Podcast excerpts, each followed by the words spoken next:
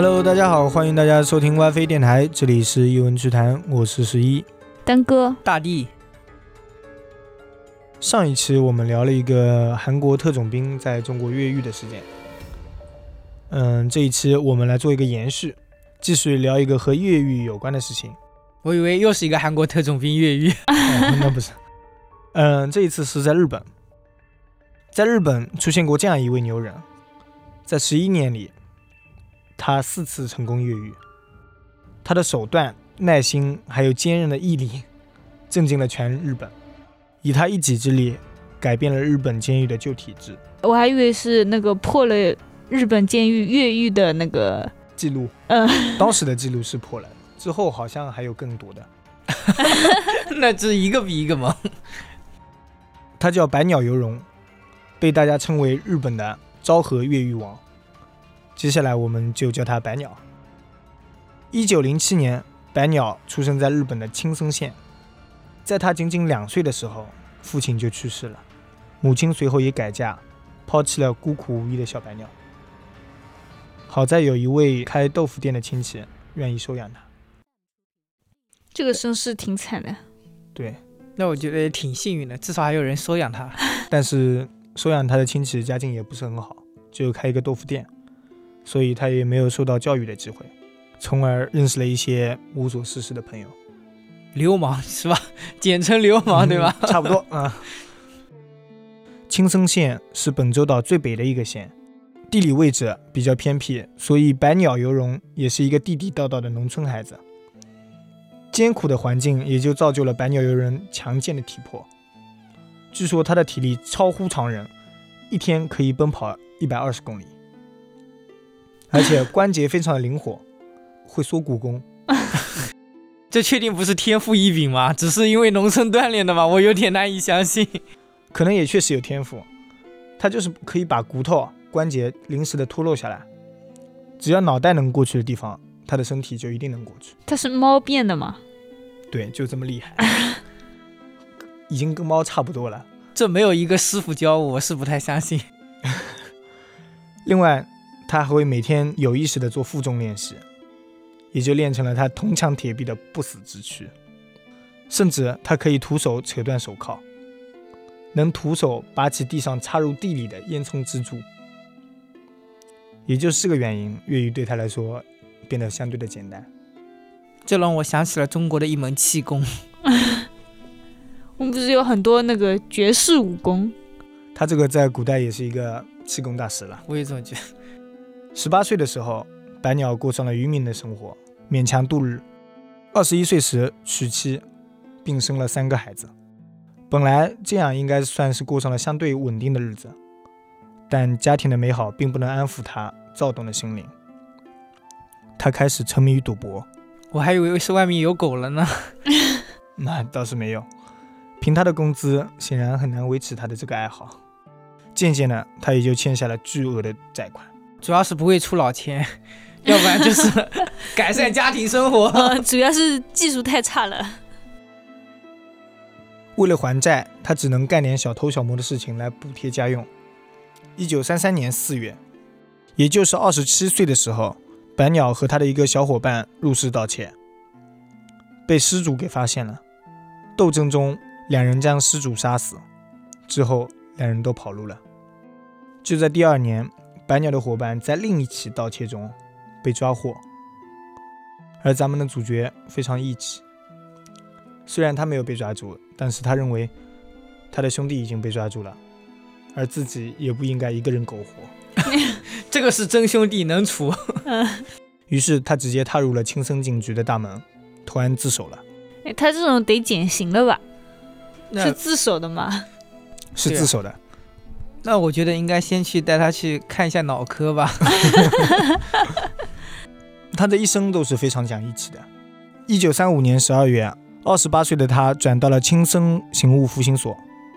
所谓的服刑所，说白了也就是监狱。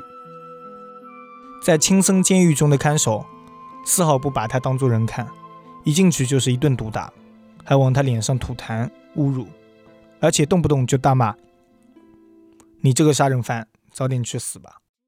这有点侮辱了哦，人格侮辱。他就不怕被他揍一顿嘛？人家可是练过绝世武功的。那他被铐着嘛？哦，他不是可以拧断的吗？暂时没有。把把他当小鸡一样，把他脖子拧了。对于白鸟来说，真心悔过的他却没有得到监狱人员应有的尊重，他被认为是社会的败类，经常无缘无故的被狱警拳打脚踢、言语辱骂。这种不公正的待遇深深刺激到了白鸟，所以他决定了越狱。突然的自尊心爆发了，他本身就很有自尊心，并且义气。由于被定性为杀人犯。所以他被关的地方是一个单间，吃喝拉撒都是在这里面。囚室的周围都是封闭的，只有门锁上有一个用来递送食物的小洞。那一天，白鸟趁着看守松懈的时候，把箍便桶的铁丝抠了下来。然后有一天，利用半夜看守换班的十五分钟间隙，他先是用水将手臂泡软，然后伸进那一个小洞。就是刚才说了递送食物的小洞，嗯，之后扭曲着用那根铁丝把囚室的锁直接给打开了。他就是用铁丝当钥匙，从那个通过那个孔从门外把门给开了。对，就是从外面把锁给开了。嗯，就是手伸到外面，然后从外面把手。人才。对，在出了囚室之后，他又用这根铁丝连续开了两道监狱的大门，成功的越狱。越狱事件让青森县大为震惊，全县出动了半数以上的警察外出搜索，而他在附近的山上藏了三天之后，因为扛不住饿，下山找食物的时候，在一个墓前被抓获了，偷吃人家的贡品是吗？嗯，可能是，有这才能，他当个开锁匠，他不香吗？他已经被抓走了，他也想当开锁匠，也因为此次越狱行为。他的判处变成了无期，并很快将他转移到了防范力度更高的东京监狱。在这里，他遇到了对他最好的监狱主人小林良藏。小林认为白鸟其实没有那么穷凶极恶，所以对待他的时候就跟对待普通的犯人一样，从来没有过虐待。白鸟对此非常感恩戴德，老老实实的服刑。但是好景不长。当时日本发动了全面侵华战争，因此国内犯人不断的周转，就是更换监狱。侵华战争跟更换监狱有什么关系啊？当时很多军人都要出动，所以他们人就换来换去。一九四一年十月，白鸟被转到了秋田监狱，在秋田监狱，白鸟的苦难又开始了。杀人加上越狱的履历，他被视为了特级危险人物。因此，把他关进了镇静房。所谓的镇静房，就是过去日本监狱对付一些最为穷凶极恶的犯人专用的单独囚室。整个囚室是用铜体打造的，大约有三米二高的房间，墙面也就是铜面，因此光滑无比。而床则是用混凝土浇筑的，大门紧锁，只留下一个狭小的天窗，并且。看守人员二十四小时无间断的巡查。白鸟当时请求看守人员帮他松手铐，但是被拒绝了。之后天冷了，白鸟又请求说送一床被子吧，又被拒绝了。基本上白鸟所提的那些请求都被拒绝了，这让白鸟非常的生气。我也生气，太过分了，被子都没有。对，但我觉得手铐确实不该在。但是。呃，被子应该进去就有一套的吧？再来一套保暖的是吧？我我不知道进去有没有啊，但是他要求再送一套嘛，因为是非常冷，就在冬天的时候。那个床还是用混凝土浇筑的，对，太冷了吧？是的。一九四二年三月的一天，一个风雨交加的晚上，看守突然发现镇静房已经空无一人了，直接把他给吓懵了。他简直不敢相信自己的眼睛，在此之前。从来没有犯人从这个监狱逃脱过，所以他是怎么出去的呢？事后他们才知道，白鸟在铜壁上找了一个位置，每天磨一点，一直磨到这个点可以勉强作为搭脚为止。接着，他靠着惊人的臂力直接爬到天窗，然后弄断了已经腐朽的铁栅栏，从一个只有人头大小的口子中钻了出去。他厉害是厉害的，练过功夫的就是不一样哦。对，接着他从屋顶跳下，利用监狱工厂的一块圆木头作为搭脚，直接翻过了五米高的外围墙，成功的逃出去了。正所谓海阔凭鱼跃，天高任鸟飞。按理说，接下来的发展肯定就是隐姓埋名，开始新的生活。但是，这样的生活不符合白鸟所坚持的江湖道义。他在逃出监狱之后，连夜步行，从秋田赶往东京。所以他又去找那个监狱长了，是吗？哇，这都知道？是五百多公里，一路打听，一路询问，终于在三个多月之后，敲开了东京监狱的监狱主任小林良藏的家门。这一下子给给他干懵了嗯，这一下子就把小林给干懵了，对，直接给吓坏了。见到小林之后，白鸟伏地行礼，开始和小林先生抱怨说：“我这次逃出来，就是想跟您说一声，秋田监狱对待犯人非常的不公，监狱里没有人理会我，然后我只好来找您了。那讲到这里，我感觉我应该之前看过这个故事，人家当那个笑话讲的。”哦，这样子啊。嗯，听完之后，因为白鸟对小林的这份信任，让我们小林先生大为感动，随后就领着他去自首了。都这么感动了，还要让他自首吗？对，也不知道是不是由于白鸟的原因，从此之后镇静屋就被取消了，就是刚才他那个铜壁监狱。因为两次的越狱，白鸟再次受到了新的惩罚，在原先无期徒刑之上，又加了三年的有期徒刑。哎，我搞不懂。都无期徒刑了，他还加有期徒刑，那意义在哪里呢？对啊，犯罪嘛，就是这么加。由于战争的调动，一九四三年四月，白鸟又被送到了日本最严酷的监狱——北海道王走监狱。王走监狱是日本最著名的重刑犯监狱，关押在里面的全都是罪大恶极的犯人。监狱地处日本北海道最东北的最寒冷地带，面临大海，气温最冷的时候只有零下三十度。所以这次也是因为没有加床，所以越狱了吗？啊、没有，而且里面的看守一个个都如狼似虎，几乎没有一个犯人不掉一层皮，更别说越狱了。听说了前面两次越狱成功的白鸟大驾光临，王走监狱如临大敌，上来就对他每天折磨，天寒地冻的情况下，也只给他穿单衣、戴手铐、住单间。他竟然都没有冻死吗？那白鸟觉得住单间我没有关系，但你能不能把我的手铐给摘了？见看守不理，白鸟又忍不住说：“这样的手铐对于我没有用。那他不是装？”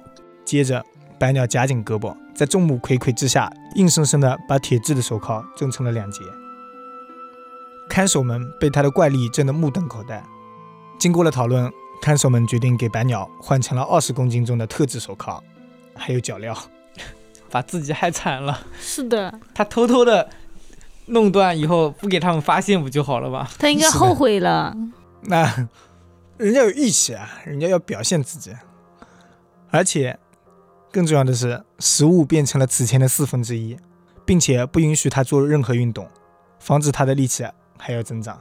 都不给饭吃了，还防止他力气增长。对，就不给他饭吃，就是怕他力气变得更大。而且这个特制手铐从来就不摘下来，甚至连吃饭的时候，警卫都不愿意给他解开，导致他只能像狗一样的舔食物，这谁能忍？趴着吃。这谁能忍得了？对那以白鸟的性格，根本不可能忍。在长期这样的折磨之下，白鸟的手脖子、脚脖子变瘦了是吧？都化脓了，甚至有生蛆的迹象。部分警卫看他可怜，向狱方建议说，把他的手铐、脚镣都给去掉算了。然而，狱方依然没有批准。白鸟因为终日生活在这种痛苦折磨中，就再次想到了越狱。他都化脓了，还能越狱吗？就是这么厉害。白鸟悄悄地将每天吃饭省下的酱汤抹在了手铐、脚镣的螺栓上，坚持了八个月之后，被腐蚀了是吧？对酱汤的盐分把螺栓腐蚀了一些，他好聪明啊！然后他把螺栓拔了出来。拔出螺栓之后，他的手铐脚镣就等于都是开了。然后他把螺栓做成了螺丝刀的样式，用它撬开了窗户上的螺丝钉，并且再次用缩骨功逃出了房间。他是真的猛啊！嗯，对都这样了还能逃出去？紧接着，他爬到天窗，钻到了屋顶，然后跳下，用两根原木作为搭脚，翻越了高墙，成功的逃离了出来。而这两根原木，就是前面说过，在锅炉房用来支撑的支柱，被白鸟徒手拔了出来。可以，没饿饿了八个月还能拔出来，真的是猛啊！在这里有一个非常事情值得一说，白鸟它本来是准备二十五号那一天越狱的，但是因为那天值班的人是对他比较好的看守，嗯，为了不让那个人负责，他故意推迟了一天。其实他这个人很好哎，对，不愧是江湖义气，但是之前那个小林为什么一点都不照顾他一下，就带着他自首就完了？人家都水深火热，都长蛆了，他都不管一下，小林不在那个监狱啊，那可以照顾一下的。小林在东晋监狱啊。然后我对另一个监狱的监狱长说：“你要照顾他好。”呃，这是我朋友，你关照一下，不是很正常吗？三次越狱成功之后，这一个事情彻底震惊了日本。警察、军队还有自警团大举出动，沿着海岸线搜捕，但是搜捕了两年，一无所获。白鸟这一次学聪明了，他没有再去东京找小林，而是直接躲进了深山老林。直到一九四六年五月，白鸟在山下的一所学校里偷了废报纸，上面赫然写着日本战败的消息。他感到心灰意冷，决定去札幌自首。我真搞不懂他脑子里到底想的是什么东西啊！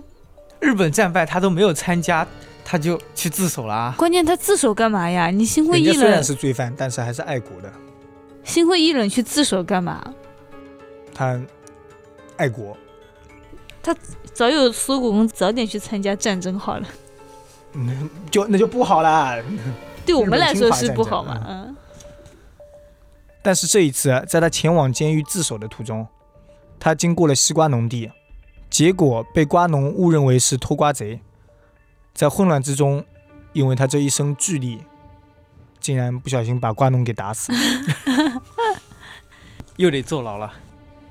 那本来自首也得坐牢。嗯，本来就是去自首的。一九四六年十二月十五日，法院以杀人罪、越狱罪判处了白鸟死刑。白鸟辩称说自己是正当防卫，不是故意杀人，不应该是死刑。但法院不予理睬，于是再次激怒到了白鸟，所以他决定又要越狱是吗？再一次越狱。他就是想去监狱玩那个越狱吧？他就是在挑战他们的底线。嗯，虽然是判了死刑，但是还有一段时间是要在监狱里的。在札幌监狱里，为了防止他再次越狱，监狱采取了两人一组，二十四小时监视，定时检查门、铁栅栏、天花板、天窗等设施，每天搜身，每天查房，每周一次洗澡。洗澡的时候，还有四个带枪的看守全程监视。不会这样他都越狱了吧？当然，前面已经说了，他越狱了四次。有一天，警卫突然报告监狱长说，白鸟老是往天窗还有天花板看，这一下子就刺激到了监狱长的神经。于是他立刻下令在天花板周围加强看管。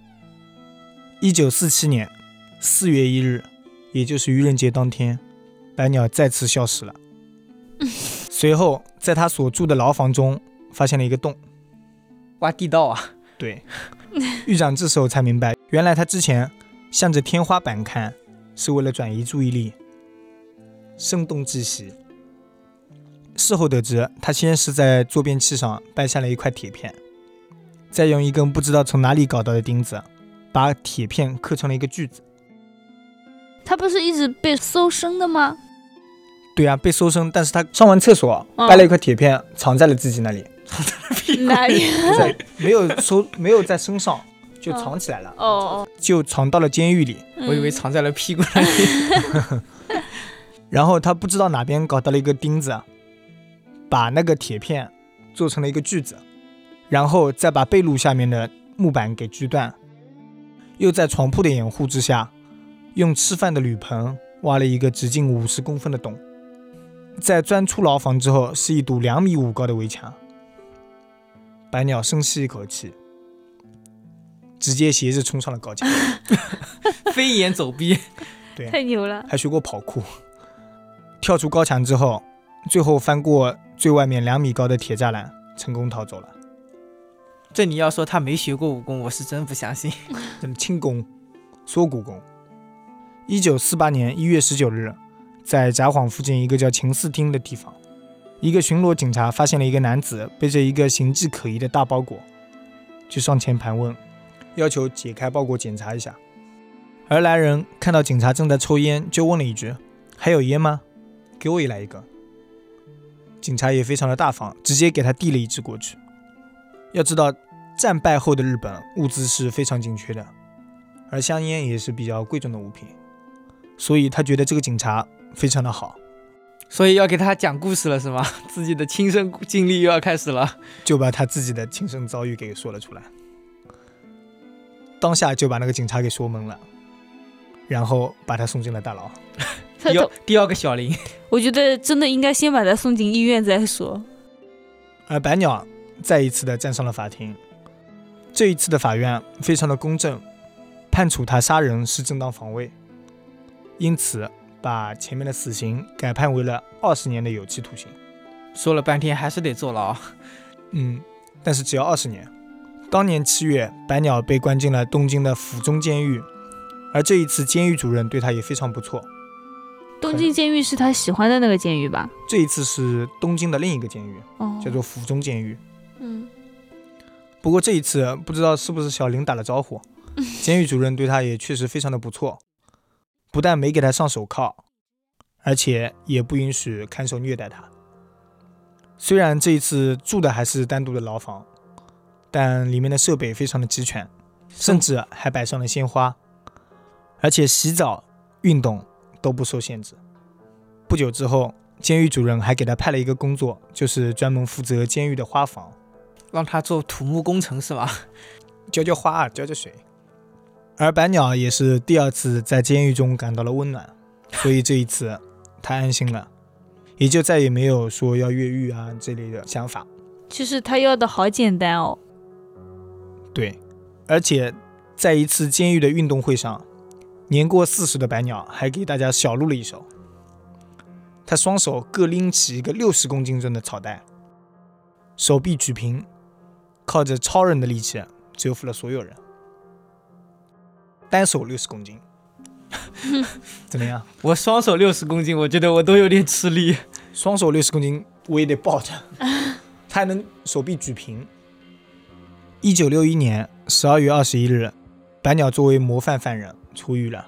他说我并不想走啊。一九七九年，白鸟死于心肌梗塞，享年七十二岁。那他活的其实还是挺久的。对，虽然不能说白鸟是一个好人，但是我觉得白鸟在很多事情上的义气啊，他的原则，都很值得让我们深思。其实我们仔细来看，白鸟这个人，确实就跟丹哥说的一样，他想要的、追求的，其实非常的简单，只要过得好。我是杀了人了，所以我应该进监狱，但我是从犯，我是过失杀人，你不应该判我这么重。他就想要公正，有个说法。对我犯了错，我肯定得承担，所以我来监狱了。但是你对我不好，你这样的监狱不能待，我就出去。我出去之后，然后我告诉 对我好的监狱长，嗯，他还去诉苦。对，我感觉他好神啊！要不是因为这些事情，他可能活能活到两百岁。那我觉得他的力气啊，这些确实是惊人。你说他会不会古代的武侠小说里的人物转世？我觉得应该是有些就很厉害的人游历到他们那个村庄，觉得他这个小伙子可以，毕竟他这么讲义气是吧？有些大师看中他的，那那他早就该说出来了。那像孙悟空一样不准说出去啊！我你这个想的比我多。他他这个人忍不住的，啊，他讲义气，我觉得他忍得住。不，你给我支烟我就说出来了。他忍不住了。轻功、缩骨功完全都是符合偷盗的。对对对，他这一身绝学可能就是偷盗的时候练出来的，包括他的开锁。铁丝就能把门打开。哦，你这样一解很符合逻辑。之前不是说了吗？他太穷了，赌博太穷了，还不上债了，然后他就去偷东西。对，这一生也是在他偷东西的时候悟出来的，那说明他的天资其实可以。包括翻墙啊，对对吧？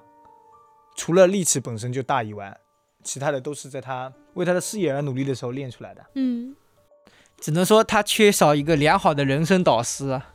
对他如果在小时候就接受到了良好的教育，并且得到了一些观念的改变，我觉得他这个人生应该会完全不是这个样子的。是的，我觉得都怪小林。我觉得举重运动员应该是可以的吧？拿个金牌，我觉得应该绰绰有余了。多么辉煌的一个人生！好，那我们今天关于百鸟的传奇就讲到这里。嗯，感谢大家收听 WiFi 电台，我们下次再见。下次再见，拜拜。拜拜。